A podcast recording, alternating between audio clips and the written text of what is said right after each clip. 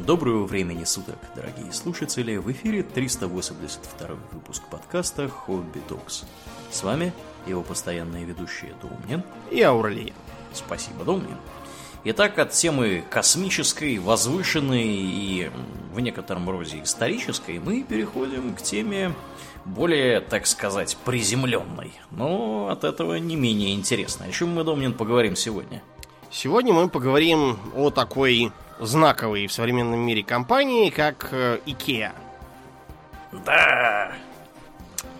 Поскольку, я думаю, все, кто живет в сколь-нибудь крупных городах, слыхали лозунги, э, видели рекламу, угу. что-нибудь там приобретали. Не обязательно мебель, а может быть что-то там еще такое бытовое. Ну, там можно много чего. Там купить, много чего да, есть, да. да. Вот, и э, действительно эти лозунги обычно впечатляют простотой, хотя иногда простота получается хуже воровства. Да. Как в тот раз, когда они пошутили, что значит, каждый десятый европеец сделан на нашей кровати. Да, неплохо. Да, и Икея сама по себе породила огромное количество всяких э, внутренних шуток, мемов, связанных с ней. Угу. Вот, вроде того, что э, когда в Икею приходишь э, на работу собеседовать, тебе указывают на детали, говорят, собирайте стул и садитесь. Да. Вместо того, чтобы просто посадить. Или когда ты, ты сдаешь что-то в Икее, тебе говорят, а, а что это? Я не знаю, пока собирал, вроде было похоже и на диван, и на шкаф, и в какой-то момент даже первый канал ловила. Да, такие шутеечки. Да. Или я помню, как сейчас картинку, значит, там нового интерна, э, интернов группа, точнее даже. У них первый день э, в Икее, они ходят по магазину, открывают какую-то дверь, там сидит какое-то неведомое страховидло, и, знаешь, там у него какие-то клешни, щупальцы. Лавкрафтянская вот. такая тварь. Да, да, да, лавкрафтянская тварь и такая, а это что? А это, говорит, хрень, которая придумывает название нашей да, мебели. Изрыгает какие-то странные названия, да. Да, ну, забегая вперед, э, скажем, что названия на самом деле странные могут быть, но по большей части они все-таки основаны на реальных шведских словах. Ну да, как правило, топонимы. Да, топонимы, есть э, прилагательные, существительные и всякое такое. Я вот как до сих пор, до сих пор помню табуреточку, которая называется биквем, э, что в переводе на русский со шведского означает «удобный». Вот, так что, да, у них там, конечно, много забавных имен. Угу. Угу. Но начиналось все с личности. Личностью был Ингвар Кампрад, он, к сожалению, два года уже как отмучился Угу. Понимание старичка свела в могилу. Ну, он довольно старенький был. Да, он был весьма древний дедушка, потому что вот говорил, что он всегда избегал излишеств, поэтому такой долгожитель был. Все-таки сколько не жить, а к концу все равно быть. А контору он организовал еще пока шла Вторая мировая война, и пока он, кстати, состоял в какой-то парафашистской шобле, что, в принципе, неудивительно, потому да. что Швеция, несмотря на то, что была как бы формально нейтральной во время Второй мировой войны, вот, э, не мешало ей продавать э, металлы, да, так сказать. руды и тому подобное. Да. Наши... Дру- дружественному немецкому народу. Да. Наши вот, страшно, да, матерились, но потопить их не могли, потому что получится военное преступление. Совершенно явное.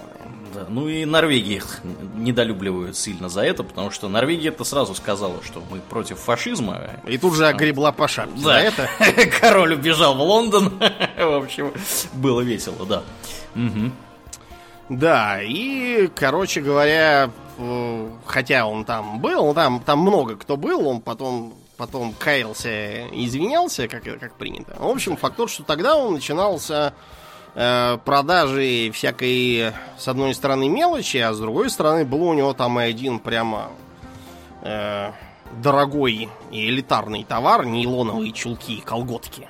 Ух ты! Да, он продавал, потом как-то так все это пошло на мебель, и как-то раз он в попытке, он такой вообще был очень экономный и рациональный, в смысле расходов, Вот, он э, обратил внимание, что если у стульев отвинчивать ножки перед тем, как их куда-то вести, то они занимают гораздо меньше места. Их можно больше набить uh-huh. в машину, и, соответственно, получается вообще оно дешевле. Это не он один делал такие открытия. Вот у швейцарцев там есть такой э, духовный собрат Компрада, только он, он такие универмаги небольшие устраивал. Я сейчас забыл, как называется. Он там угу. тоже все за счет экономии сильно снижал цены, и поэтому преуспел. Ну, протестанты, они любят такое. Да, да. Что кальвинисты, что... Что лютеранцы, да. Лютеране, да, да, да. Они такие. Угу. И вот от личности Компрада как раз э, многое и зависело. То есть, э, во-первых, его стремление срезать косты рационально. То есть не, не тупо, там, как это делают у нас в стране эффективные менеджеры совы, которые сперва сокращают отдел э, с пяти человек до одного, потом выясняют, что ничего не работает, выгоняют последнего и нанимают еще 10 человек новых. Чтобы они успели сделать то, что не успели сделать уволенные ранее да, э, по причине увольнения, да. Да, так вот, да, он все делал очень рационально. То есть он подходил э, к дизайну тоже рационально, потому что э, если мы посмотрим на каталоги старинные, там из конца 50-х, начала 60-х, мы увидим, что хотя в целом оно соответствует тренду тогдашнему, вот, но оно как-то даже тогда выглядело несколько проще и естественнее, потому что у шведов вообще такой взгляд на вещи.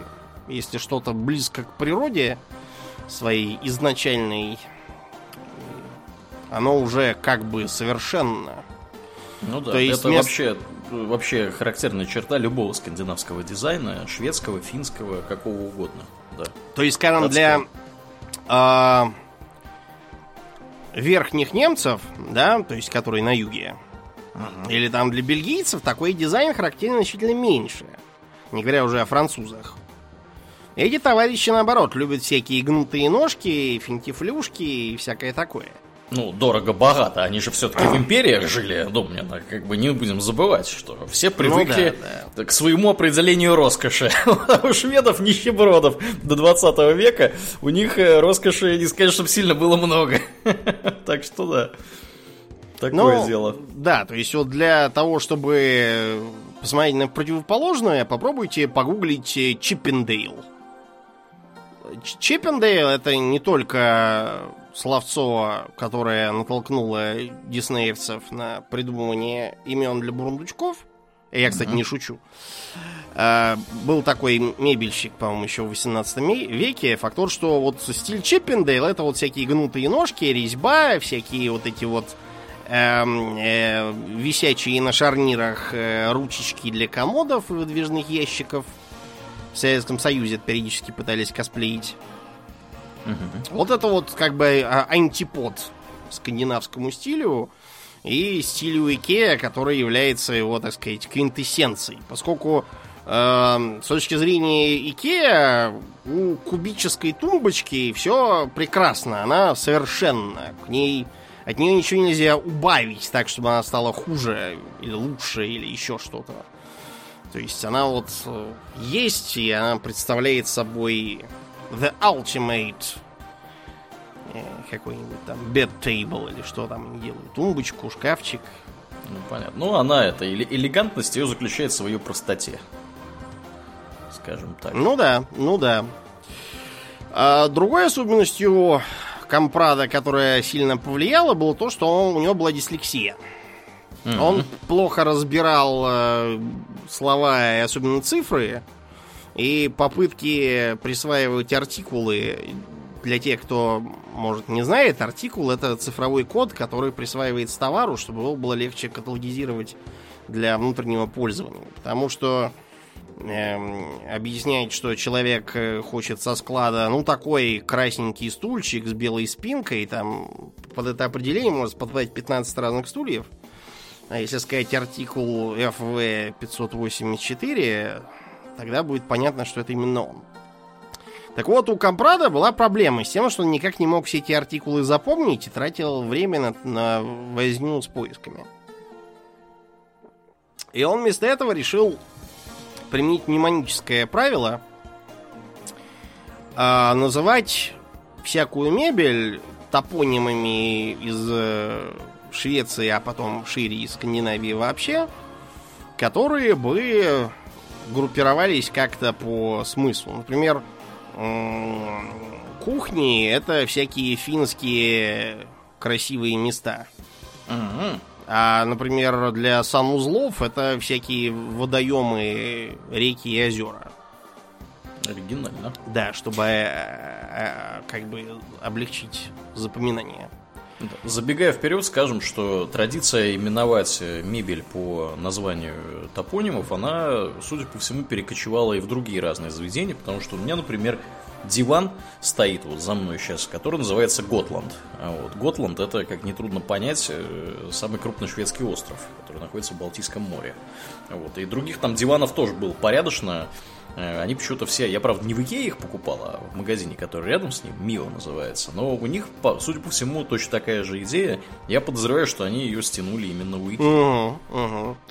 правда, бывают с этим всякие проблемы, обычно из-за эффекта телепорно, так называемого.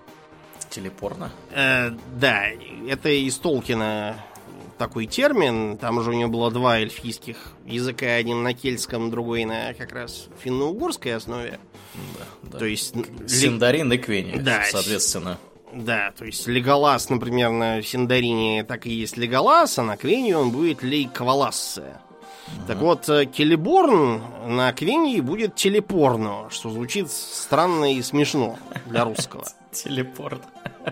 Да. Угу.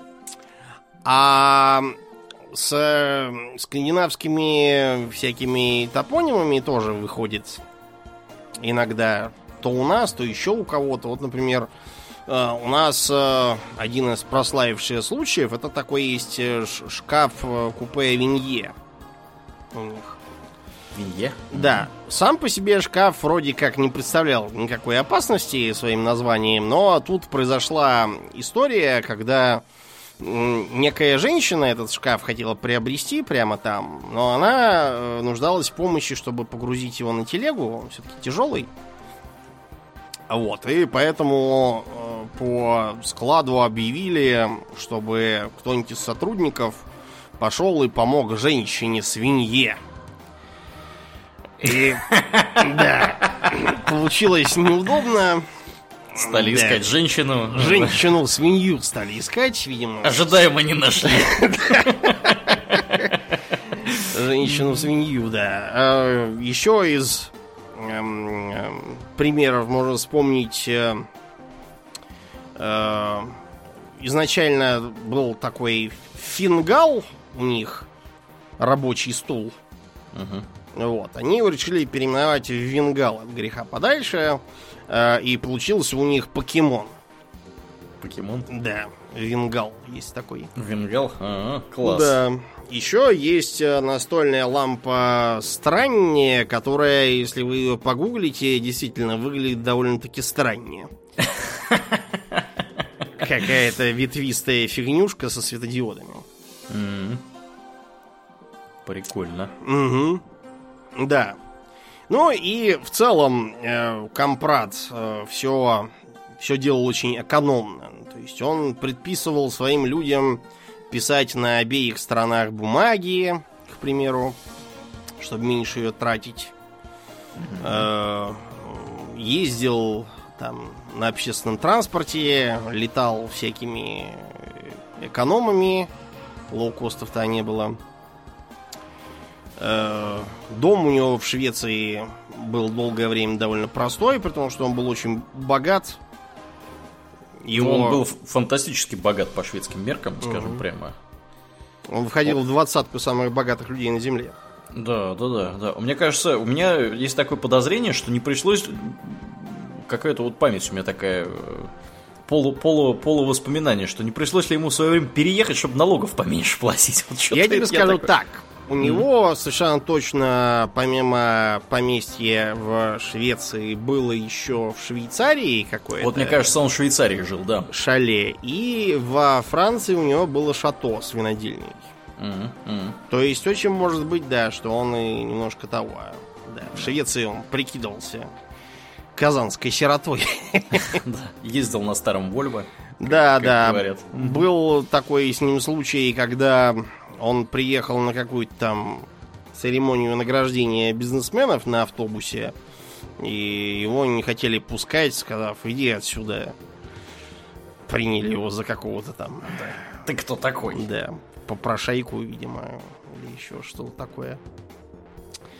Да, так что всякое, да, всякое бывало из-за его характера. А, кстати, как расшифровывается вот этот вот Икеа? Э, ну, Икеа, понятно, это он. Да, а Ингвар Компрант, э, что-то Ангхольм, э, компания, это что-нибудь в таком духе? Нет, там э, другие две буквы. Это ферма, на которую он вырос, какой-то Эльмтарюд или что-то такое. А последнее А это его город. А Гуннарюд какой-то тоже. Сейчас, погоди, что-то я, что-то я путаюсь, значит. Та-та-та-та, Ингвар Компрант, Эльм Тарид, Ан... Да, все правильно ты сказал-то, да, правильно. Эльм Тарид, э, фамильная ферма его. Угу. И деревня Агуннарюд э, в Смоленде. Да, да, да, точно, все верно. Угу. Ну угу. вот, да, то есть такое угу. сентиментальное немного, да, название у него. Да, ну это как у Тони Старка называется Stark Enterprise, да? Там, да, да. Свой... в таком духе. Угу. Скромненько поместил себя в название своей Но компании. при этом, знаете, он как-то так сейчас запрятался, даже сразу и не найдешь. Думаю, что Икея это какое-то словцо такое. Угу. Вот, и заодно оказалось, что хорошо рифмуется словом идея. Так вот, Икея в том числе увековечена в особом термине эффект Икеи. Так. А, было проведено целое исследование в Гарвардской бизнес-школе неким Майклом Нортоном, угу. вот, а, которое показало, что э, люди считают более ценными те предметы, которые они сами создавали. Хотя бы То есть они, да, если они приложили руку к тому, чтобы что-то сделать, то они будут это ценить больше, больше чем если да. они просто это получили откуда-то, да. Но из этого же, например, почему дети любят конструкторы? При том, что там типичный набор Лего это как бы какая-нибудь там машинка или самолетик с человечками, там, mm-hmm. или, я не знаю, домик какой-то тоже с человечками и машинкой сбоку. То есть э, технически это просто игрушка. Как бы. Почему не купить сразу человеку игрушечный домик и машинку и пусть играет? А да. вот э, потому что интереснее собрать самому. Угу. Причем изначально, видимо, Компрат вовсе не на это рассчитывал, а просто его мебель рассчитывалась на европейский рабочий класс, который как бы на работе что-то все время крутил завинчивал и заколачивал, поэтому вопрос о том, смогут ли они собрать, не стояло. Потом они, конечно, это все тоже рационализировали, то есть э, многие люди вот говорят, что у IKEA очень грамотно составлены инструкции. То есть, ну, там... да, Ладно, говори, я потом свои 5 копеек ставлю по поводу инструкции. Ну, то есть многие из инструкций к не киевским товарам, например, стул, на котором я сейчас сижу, он не киевский. Ага. А, он как бы злоупотребляет, с моей точки зрения, взрывными схемами этими самыми, на которых ничего не понятно, если ты не инженер или не чертежник. Да. Ну, на мой взгляд, я как человек, который собрал э, очень много мебели икеевской, скажем прямо, и в России, и не в России, э, я скажу так, надо привыкать к системе обозначений, потому что не всегда понятно, то есть нужно говорить на языке вот этих вот самых инструкций, да, икеевских, несмотря на то, что они действительно, они очень просто устроены, там все нарисовано, то есть там нету никаких вообще слов, это для того, чтобы их локализовать было проще на другие, да, значит, языки. не переводить. Да-да-да, то есть там все нарисовано на картинках, но там есть э, как бы вот система обозначений, которые нужно знать. Если вы их не знаете, если вы увидите эту инструкцию в первый раз, скорее всего, вы можете там что-нибудь не так сделать. Вот. И вам придется потом думать, разбираться, а вот как вот вы дошли до жизни такой, что вы не так вот собрали вот это вот, то, что вы собрали. Закрутили не туда, там, значит, прикрутили не это, потому что, то есть, во-первых, в этих инструкциях нужно э, уметь понимать, да, что как, какие-то вот обозначения обозначают, то есть там некоторые вещи не совсем очевидны, скажем прямо. А второе, нужно очень внимательно в определенных местах, но опять же, Икея, конечно, делает очень хорошую работу для того, чтобы эти места специально подчеркнуть. То есть они там увеличенно показывают, да, типа вот, вот так оно должно в общем выглядеть, да, вот в этой позиции. А вот обратите еще внимание на вот это. И там в большом, значит, таком круглом, э, как бы увеличенном, приближенном виде нарисовано, как именно должна деталь быть. Но опять же, если вы на это внимание не обратите, можете собрать неправильно э, свою мебель. Вот, то есть это тоже нужно знать, эти нюансы, и обычно ты начинаешь на эти нюансы обращать внимание, когда ты э, пару раз что-то прикрутил не туда и пытаешься теперь понять, почему вот оно у тебя не складывается дальше. Ну, справедливости ради, ну, надо сказать, что они пытаются максимально затруднить прикручивание ни того, ни туда, э, да, делая да. разные болты разные. Да, то есть, разного размера, да. Допустим, да, да. ножки у стула прикручиваются, допустим, там простыми, а спинка прикручивается крестовыми винтами. Да, да, да. Что-нибудь более такое. того, более того, э, эти винты, скорее всего, будут э, или шурупы, они будут разного размера. Да. То есть вы, э, ну просто чаще всего просто не сможете неправильно собрать, просто потому что оно у вас либо входить не будет, либо там зазор будет. То есть оно не будет вкручиваться, там слишком будет большая дырка.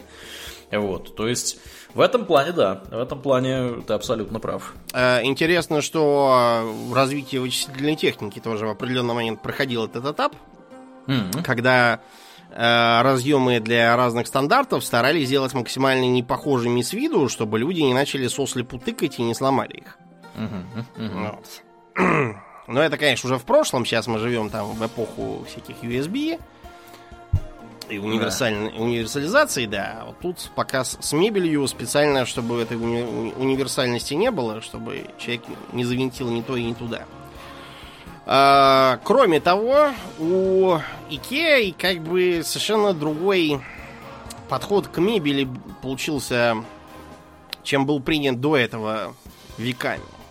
То есть многие люди, например, вплоть в России, там вот вплоть угу. до открытия Икеи нулевых годов тучных, я помню, как э, когда мой отец купил квартиру в 97-м, голые угу. стены, да, в Южном Бутово, это, это отдельная песня там при первой попытке туда съездить, посмотреть на как бы дом, мы тут же застряли там в грязи и пришлось тормозить проезжавший мимо КАМАЗ, чтобы нас туда вынул. Да, неудивительно. Да, я помню, как там все выглядело. Да, в да. России действительно в 2000 году, ты прав, открыли. Да, за три года, через три года после того, как вы купили квартиру. Да, и моей семье пришлось э, подбирать себе мебель и прочее убранство следующим способом. Ездить э, кругами по Москве, таская меня с собой, это страшно ненавидел.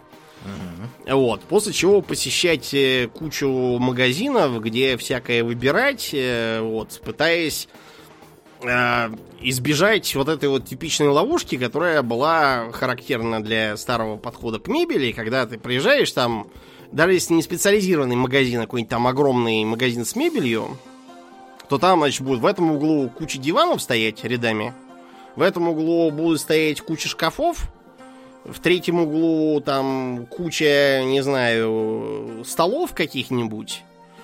И э, как бы, когда ты это все покупаешь, ты не видишь, как оно будет друг с другом смотреться. И увидишь только тогда, когда ты уже все привез, поставил, увидел, что у тебя квартира получилась, выглядит э, так, э, словно ты э, эту мебель воровал по дворам. Где да. чего утащил, то и поставил, то есть как бы выглядит странно. Понятно, что некоторые люди я бывал в таких квартирах, которые старались сделать квартиру выглядящей вычурно и необычно. Вот, и потому у них была похожа на антикварную лавку какую-то. Везде какая-то висит хрень, тут какой-то там какое-то ружье бутафорское повешено, непонятное. Здесь там какой-то рыцарский шлем картонный зачем-то стоит. Непонятно зачем. Ну, если вы не, не из таких, кто желает странного, для вас э, вся эта покупка мебели была стрессом. Потому что надо было ездить по разным местам, мучительно прикидывать, как вот это пойдет к тому, что вы уже купили. Угу. Вот, без возможности как-то это примерить, прикинуть. Э, так что, да, все это было трудно и тяжело. Я таскался за предками по огромным залам с мебелями и отчаянно все это ненавидел. Ужасно. С Икеей было бы проще, конечно. Да. Но и даже если не брать такой вот комплексный подход, сама по себе идея, что вы покупаете мебель, когда-то там давно, в доикейские времена, означало, что вы себе берете что-то, что с вами будет следующие 20-30 лет. Ну, действительно, да. Мебель была настолько монументальная и, в общем-то, настолько недешевая, что менять ее просто вот как бы вот так вот по, щел, по щелчку пальцев было крайне неразумным угу. мероприятием.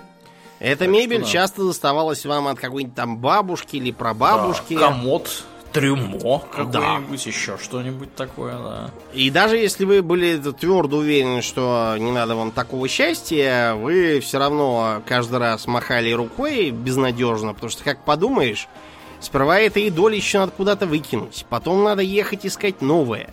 Потом его затаскивать к себе на пятый этаж, а грузового uh-huh. лифта у нас нет, потому что в этой девятиэтажке он проектом предусмотрен. Ой, пусть лучше этот стоит, подопрем отсутствующую ножку пробкой от вина, и пусть как-нибудь стоит, пока не развалится просто уж совсем на части-то, а уже просто выбора не будет. А икеевцы подумали, что надо как-то это рационализировать, опять же. То есть мебель стоила как бы недорого, а с другой стороны, ну не так, чтобы дешево, то есть не совсем дрень откровенная. Вот именно рационально недорого. То есть ну, ты... она недорого в принципе, понятно, почему стоит, потому что она производится в таких промышленных масштабах, что там начинает действовать эффект масштаба, так называемый, да, то есть когда вы производите чего-то настолько много, что за, именно вот за счет огромного объема произведенного вы можете сделать это дешевле. То есть ваши постоянные издержки, да, не переменные издержки, которые на каждое изделие, да. значит, так сказать, идут, а постоянные, которые размазываются по всему количеству произведенного продукта, они становятся настолько небольшими, что, ну вот, как бы это реально вот стоит дешевле просто за счет того, что это массовое производство. Кроме того, ты не забывай, что дизайн там простой тоже по уму. То есть э, всякие да. прямоугольные и квадратные доски, из которых все состоит, угу. это, во-первых, э, дает меньше обрезков, меньше да. дерева на это тратишь. Во-вторых, раз-раз обрезал, сложил в ящик и отправил, клиент там все это сам свинтит и будет пользоваться. Насколько это проще и дешевле, чем на токарных станках чего-то там обтачивать, шпанировать, полировать какие-то там соединения приделывать э, мутные, так что все, все да. по уму. Ну и не будем забывать, что Икея, вообще говоря, насколько мне, по крайней мере, известно, э, собирает везде все из местных продуктов. То есть она не будет да. Российской Федерации вести, вести, да, вести из Швеции или там из Германии или откуда угодно то, что можно собрать на месте. То есть все вот это дерево, да, которое, если вы слушаете нас где-нибудь в Уфе, вот, или где-нибудь в Казани, или где-нибудь, я не знаю, в Санкт-Петербурге, ну, вы можете быть уверены, что это произведено из окрестных товаров, вот, которые там неподалеку от вас, собственно, производятся. Так что да, локализация там очень хорошо поставлена. Угу. Угу, да, это, это умно. А, кроме того, там изначально был такой а, расчет на то, что в магазине все будет стоять э, комбинированно. То есть не шкафы в одном углу, а кровати в другом углу, а так, чтобы кровать, рядом шкаф какой-нибудь, рядом тумба, рядом стол, стул, вот как оно красиво вместе смотрится, чтобы человек мог посмотреть и сказать, вот, мне такое в комнату как раз подойдет. Это тоже умно и позволяло сразу прикидывать, как чего будет с чем смотреться. Ну да, и, да. и в целом оно такое относительно единообразное по, по подходу, так что совсем уж противоречить не будет. А в магазинах можно было по, сразу полежать на этих самых диванах и даже можно поспать. Причем в зависимости от страны спать можно разное время. Mm-hmm. У нас, например, через три часа тебя будет. Да? Да. Mm-hmm. А в Китае, например, не будет вообще. Спи, пока не проснешься. Если только единственное исключение, если конкретно эту кровать кто-то другой хочет купить. Ага. Вот эту самую. Тогда так спи, да, себе. Считается, что пока китаец поспит, он как раз захочет ее купить.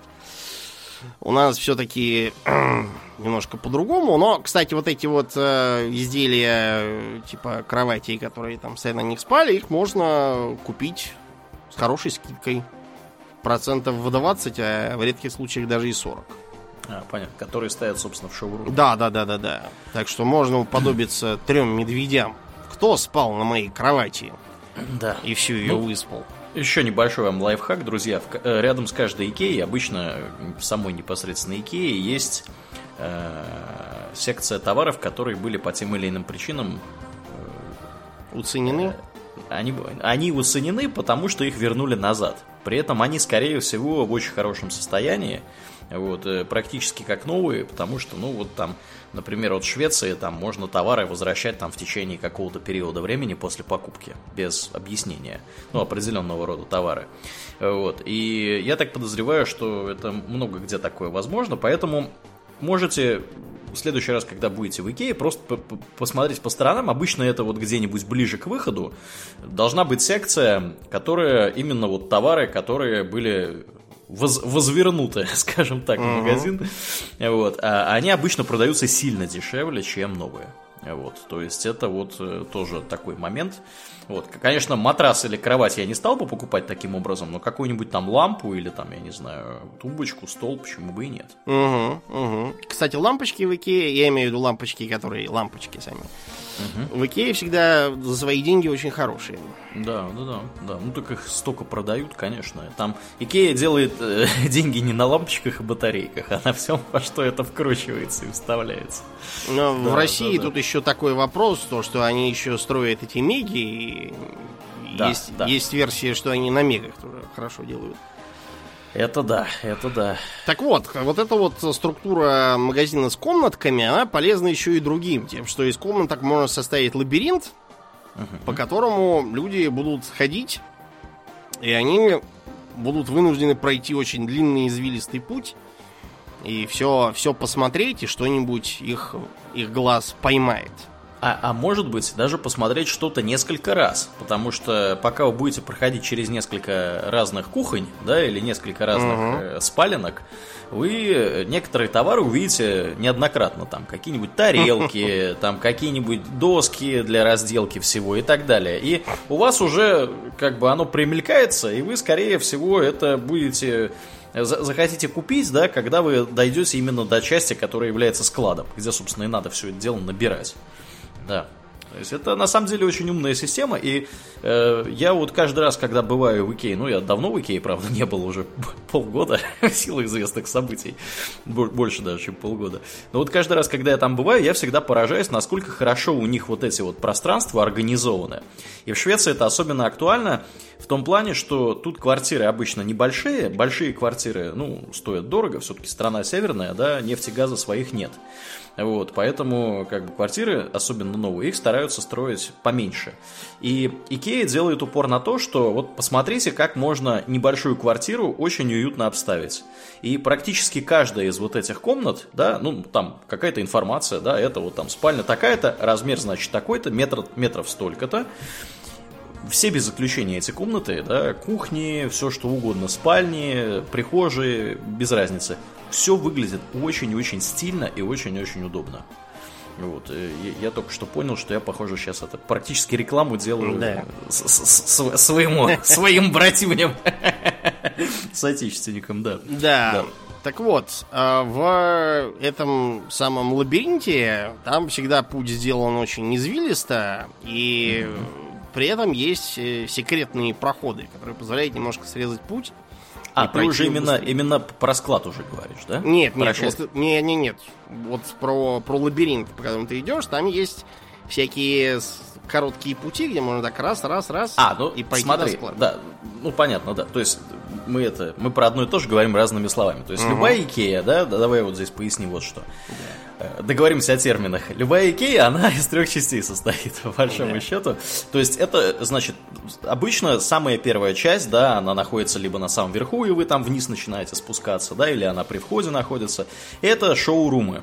То есть это, по сути, э, там выставлены да, разные товары, там выставлены вот эти вот э, меблированные комнаты, вы через них идете, смотрите, там обычно есть, значит, кухни, обычно есть э, какие-нибудь там спальни, обычно есть бизнес какая-нибудь часть, да, которая мебель для офиса и так далее. Есть отдельно, значит, э, там какие-то места, где бытовая техника местами там есть и так далее. Вот, то есть первое это шоурумы. Вторая часть это вот, собственно, вот этот лабиринт, про который говорит Домнин, это где вы набираете товары в, зелё... в желтенькую сумочку. Вот. Э, и вот там, да, вот в этом лабиринте абсолютно ты прав, там есть э, возможность срезать путь вот. Но лабиринт этот, он на то и лабиринт, чтобы как можно больше, как можно дольше, как можно более длинным путем вы проходили и как можно больше всего посмотрели. Потому что даже если вы просто приехали в Икею ничего не покупать, а просто прогуляться там, вы по-любому что-то оттуда утащите. Потому что глаз за что-то зацепится, и вы э, желтую сумку э, набьете каким-нибудь ценным лутом. Вот. А третья часть Икеи, да, вот после лабиринта, это как раз склад, это склад для каких-то более крупных таких вот, крупногабаритных вещей, в основном это действительно мебель, вот, и там бывают также различного рода какие-нибудь там елочные украшения, новогодние какие-то штуки, там пасхальные какие-то штуки, что-то там для лета, да, вот эти раскладные стулья, всякое такое. То есть это самый настоящий склад. Ну, да, ты, ты как раз про лабиринты говоришь, да, правильно. Да, ну, насколько я помню, у нас и шоурумы тоже устроены так, что, по крайней мере, вот рядом с теплым станом в Икее, ага, ага. да, что там лабиринты, там эти проходы. Так вот, чтобы люди не запоминали эти проходы короткие, они периодически да. меняют структуру. Да, да, да, да, да. Все да. стенки в лабиринте ездят, то есть как, как в молодежных антиутопиях. Вечно меняющийся лабиринт. Да, такой получается. Угу. А, кроме того, они еще продают довольно много всякой мелкой утвари, типа вот там я у них сковороду как-то раз купил, ножик у меня он икеевский есть, те, те кто видел на фотках. Угу. Для маловажных блюд его использую. И они еще используют такой метод, э, наваливают в ящик огромную кучу какой-нибудь мелкой немнущейся фигни. Типа там, не знаю, прихваток для сковород каких-нибудь. Uh-huh, uh-huh, uh-huh. Э, специально, чтобы они казались э, очень-очень дешевыми, чтобы люди их так вот прихватили там одну штучку. Да. Почему-то им именно так. А, еще там можно прихватить карандашиков. Карандашики там есть. Да. Более того, там даже бывают маленькие блокнотики и бывают да. э, эти вот такие, знаете, метровые да, вот эти лента, мерные ленты бумажные. Мерить, да, да. Я правда не знаю, кто будет воровать эти бумажные ленты, но карандашик, да вполне себе можно. Да. Вот. А еще там, хотя и ходят продавцы, продавцы не пристают к вам с, с вопросами. Вам подсказать что-то, как же это меня бесит каждый раз. Ага. Куда не зайдешь, все хотят мне что-то подсказать. Вот. А вместо этого они должны как раз э, всех игнорировать и, и, и не лезть никому. У них такая инструкция. Еще кое-что требуется от продавцов и вообще от персонала приносить свои книги.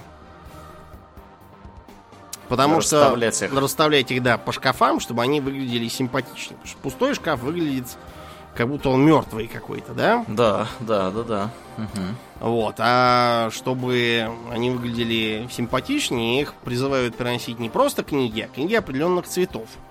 Угу. Чтобы их, да, гармонично можно было расставить там. Да, у нас в основном очень старые какие-то книжки.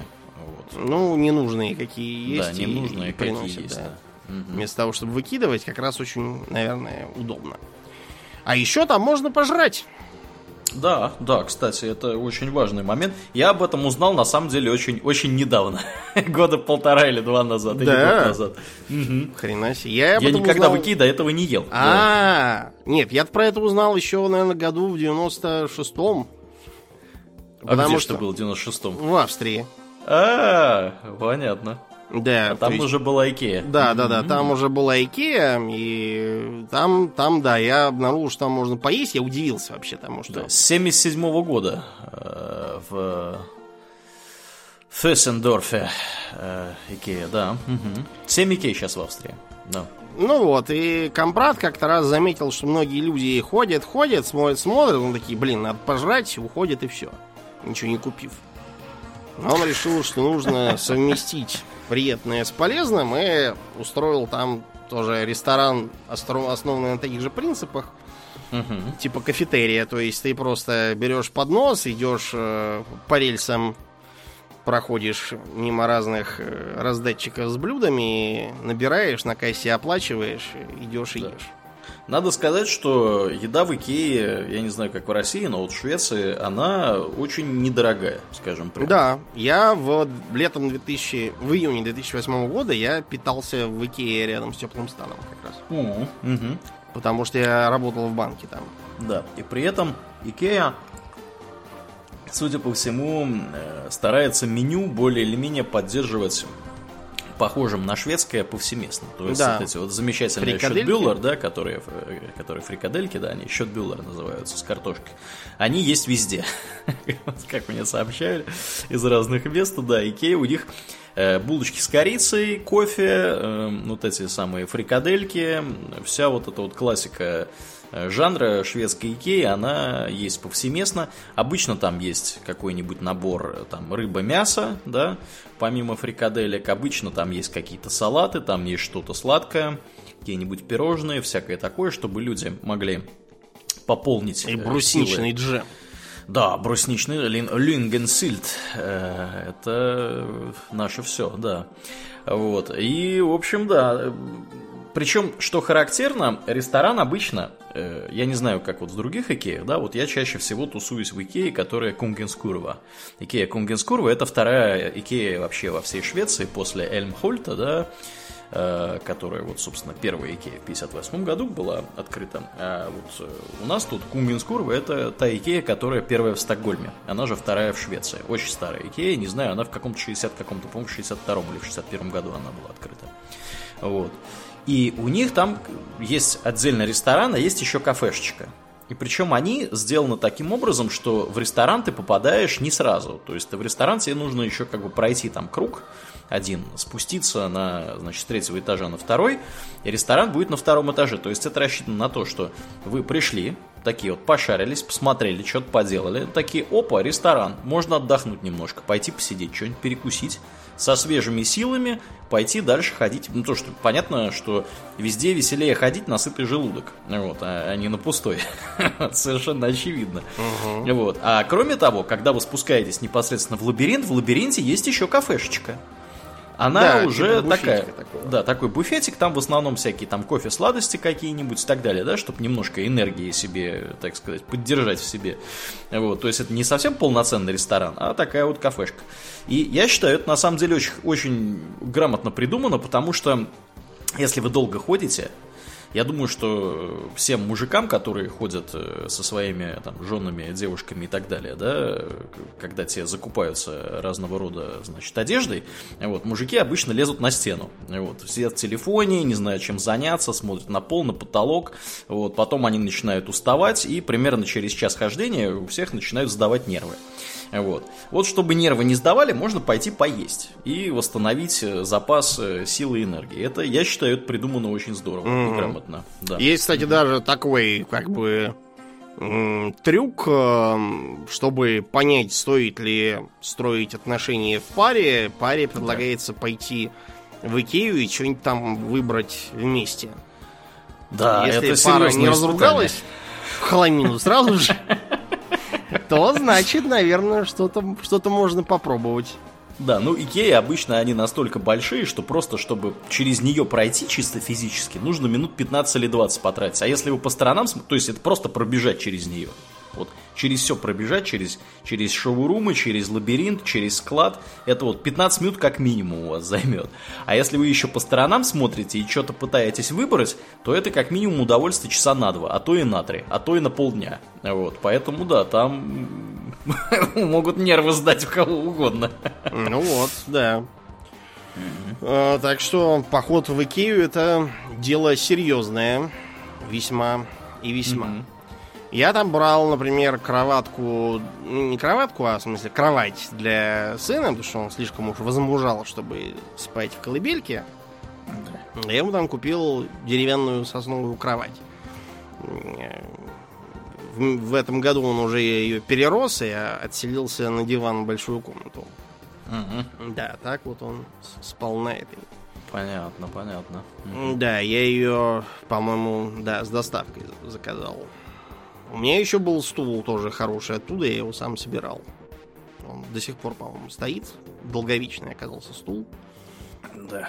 Ну, Здорово. а что ему, чё ему сделается-то? Конечно. Стул сосновому. Мгм. Вот. Кроме того, у Икеа есть еще такой, как бы, подход оптимизаторский, который не очень нравится э, налоговой полиции в Швеции. Но Так. Сделать они ничего не могут. Ты знаешь, кто сейчас владеет Икеа? А, Я подозреваю, что э, какой-нибудь, э, какие-нибудь прокси-компании, прокси-компании, прокси-компании. Да, значит, э, типа это, это голландская да, контора. Ага. Значит, это все было сделано как? Следите за руками.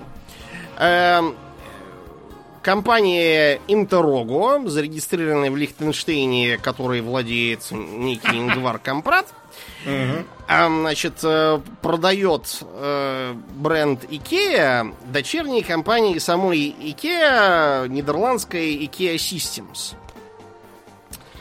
И как бы все. И получается, что с точки зрения э, шведских стандартов, как бы Ikea платит очень немного налогов. И во многом это связано именно с тем, что она все в голландской компании. А та находится под руководством голландской же НКО. И типа все. Получается, Да, что ага. Икеа платит, по-моему, 3,5% налогов только. Да, ну, короче, там это, они вложились хорошо в налоговую оптимизацию. Это как вот... Хитро.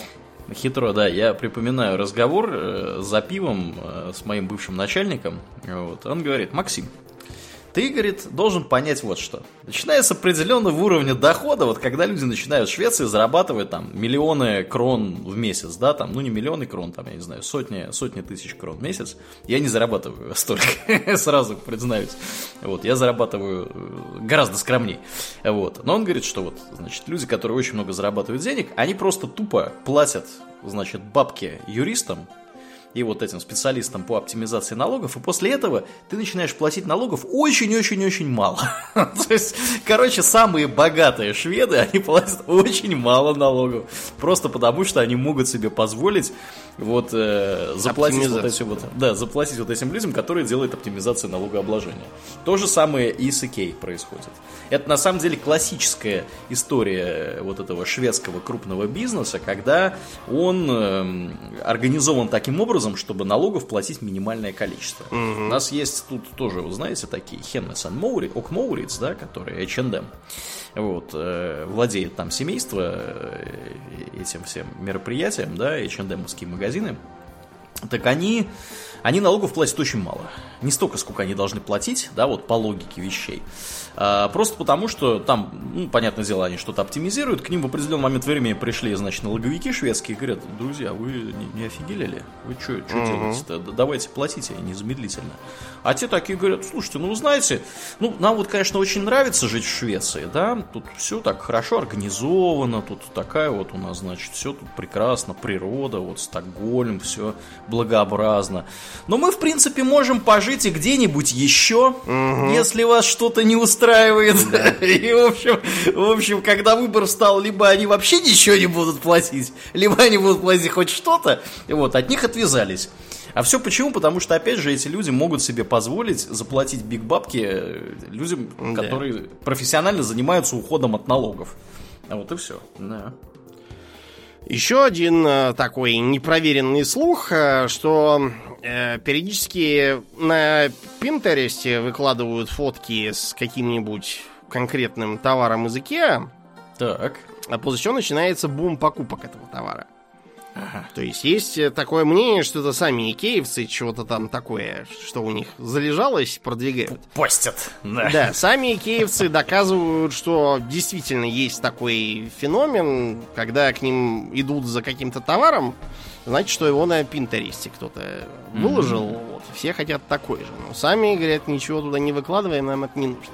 Прикольно. Э, Еще был курьез в США у них. Там у них одним из ходовых товаров были такие маленькие вазочки для цветов. Угу. Оказалось, что в США маленькие вазочки не в части, и люди полагали, что это стакан для питья, и покупали их для этого. Очень удобно, говорят. Очень хорошие получались стаканы. Да, понятно.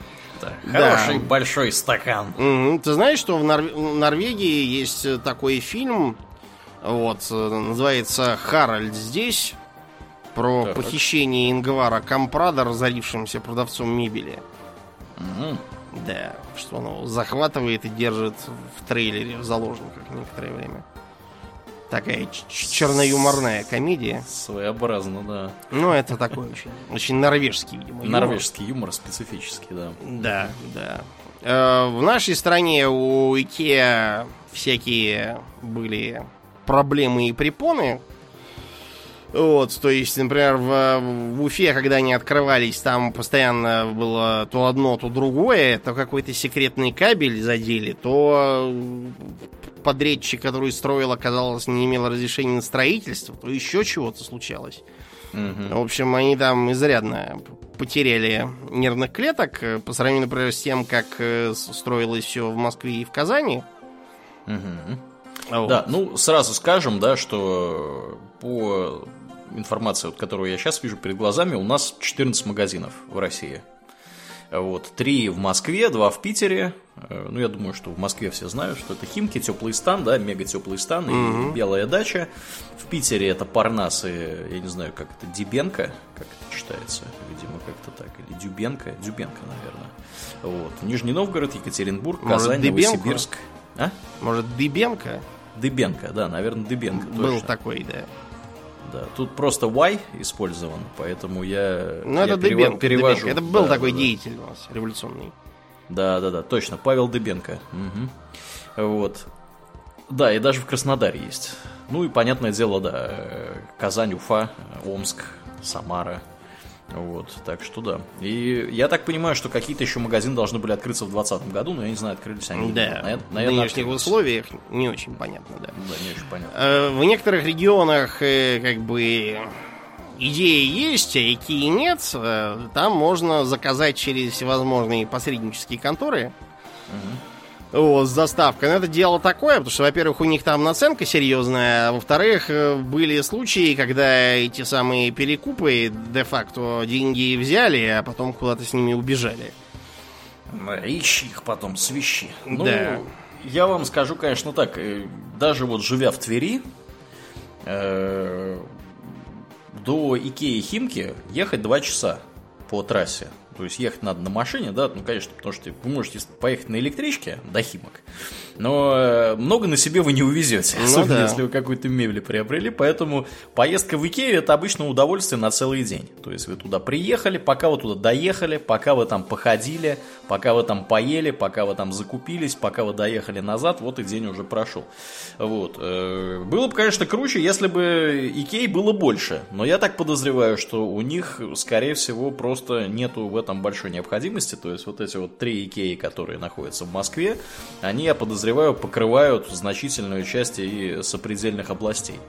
Вот. При этом Икея является, Россия, извините, является то ли на четвертом, то ли на пятом месте по прибыли вообще валовой, да, которая вот да, это четвертый рынок после Германии, Штатов и непосредственно Швеции. Вот, именно по, по выручке. Извините, не по прибыли, по выручке. Это разные вещи. Еще да. у нас Икея из Ебурга прославилась в нулевые. Как скандальцом. А, они, значит, вывесили плакаты о том, что немедленно удаляются с территории торгового центра лица на скейтбордах, роликовых коньках, велосипедах, а также цыгане, бомжи. И, короче, цыга... цыгане разобиделись и подали на них в суд. О, за то, как- что Ага. Как это их вообще выгони- возможно? Ну, да, то есть, э, понятно, что они хотели написать э, наркоторговцы и попрошайки, а не цыгане. Ну да, так и пишите. Да. Удаляются попрошайки и наркоторговцы, э, а не цыгане. Вообще, да, это очень страшное дело, потому что как бы в Швеции в самой цыгане э, были долгое время угнетаемой частью э, населения. Поскольку мы тут это топим теперь за толерантность обеими ногами, вот, педаль в пол. А, Соответственно, сейчас, если кто-то что-то не то сказал про цыган, это сразу большой вызывает общественный резонанс, и это очень такая больная тема. Вот, поэтому, да, про цыган тут либо, либо хорошо, либо ничего, принято говорить. Так что, да, я думаю, что, я думаю, что те, кто это придумал э, в Екатеринбурге, они еще влетели, им по шапке надавали еще и шведы, скорее всего. Ну да, Вот, видимо. Из, из руководства. А В Британии тоже был скандалец 10 назад. Там э, где-то под Лондоном они запретили въезд на парковку для домиков на колесах. Ага, ага. И Которые караваны, да? Которые Да, караваны. которые караваны, да, и, так сказать, э, к этому только не хватало еще того кадра с, с Томми из карты, извините, из Большого Куша подписью «Ненавижу цыган». Э, Цыган, да. Да, тоже начался бугурт на эту тему, я уж не помню, чем там кончилось. Да. Слушай-ка, а я верно помню, что была какая-то история, что какие-то икеевские товарищи, или это Вольво было, я вот что-то забыл, взятки давали в России кому-то. Э, Икеевские совершенно точно давали взятки. Вот, короче, В да. это, Питере давали кажется, взятки еще Да, где-то. да, да, в- точно, в Питере это и было, правильно, правильно. Помню, был какой-то скандал, то есть они, они, я точно не помню, кто там был замешан, но я помню, что там была какая-то фрустрация, что без взяток у них что-то не получалось. Да. Очень сильно. Вот, им пришлось давать взятки, и их поймали, да. Да, да, да, да, да. Было такое дело, было такое дело. Да, но тем не менее, несмотря на все препоны и обиженных цыган, Икея рвет вперед, так что да, я думаю, мы еще не раз там чего-нибудь купим и соберем с Да. помощью отвертки и такой-то матери. И на этой оптимистической ноте я предлагаю заканчивать. Да, будем закругляться и перетекать в после шоу. Как обычно, мы благодарим наших мощнейших подписчиков у Дона Патреона, Аделя Сачкова, Алекса Липкала, Атлантия, Дарекса Фортуна, Дашу и Альберта, Лену, Николая, Нобу, Ростислава, Ростислава Алиферовича, Ежа, Артема Гоголева, Бориса из Санкт-Петербурга и Жупила Империализма. Огромное спасибо вам, ребята, за то, что продолжаете нас поддерживать. Также напоминаем, что у нас есть группа ВКонтакте, канал на Ютубе, Инстаграм, Твиттер. Приходите и туда, там тоже интересно. Ну, а мне остается лишь напомнить, что это был 382 выпуск подкаста Хобби Докс, и с вами были его постоянные и бессменные ведущие Домнин. И Ауралия. Спасибо, Домнин. Всего хорошего, друзья. Пока!